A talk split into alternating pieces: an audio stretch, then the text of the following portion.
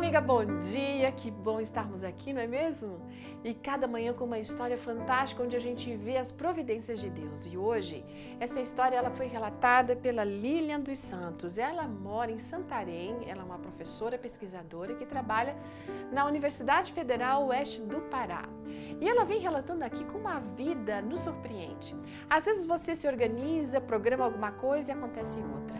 Às vezes você está vivendo aquilo que você programou, mas no meio do caminho outras coisas vão entrando e não tem outra solução. Você tem que se deixar levar por aquilo e vai indo, vai indo, e você deixa de ser o protagonista da história para ser um coadjuvante das circunstâncias e dos elementos que tudo que vão sendo agregados ali, né, no decorrer do dia, no decorrer da vida, do momento e tudo mais. Bom, para exemplificar isso, ela conta um momento em que ela estava se organizando para começar o doutorado dela.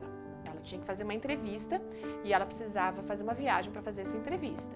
E ela foi para o aeroporto, lá no aeroporto ela encontrou um aluno que estava indo para a mesma cidade que ela para fazer um curso. Só que ele não conhecia essa cidade. Muito embora a entrevista que a Lilian faria seria às 5 da tarde do dia seguinte, ela combinou com esse aluno de eles se encontrarem na universidade às 10 da manhã. Ótimo. Ali no meio-dia eles almoçaram com um amigo da Lília e naquele almoço o amigo da Lília pegou e indicou um professor que ela seria interessante ela conversar com ele, porque esse professor tinha interesse em fazer pesquisas na Amazônia.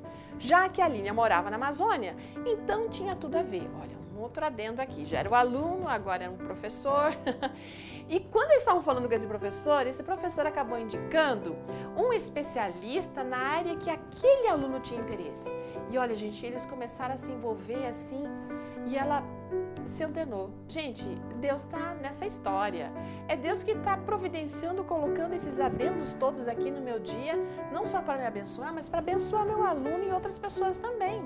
E num período de três horas, você não faz ideia o tanto de coisa que eles fizeram.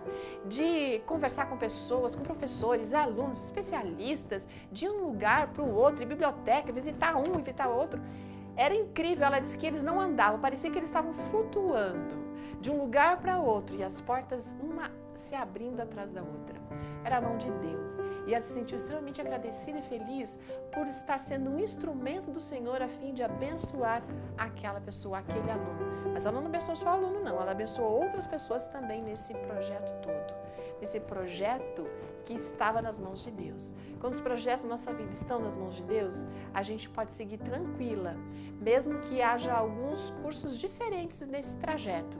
E a gente tem que se permitir ser levado por Deus, porque vem bênção não só para a gente, mas vem bênção para os outros também.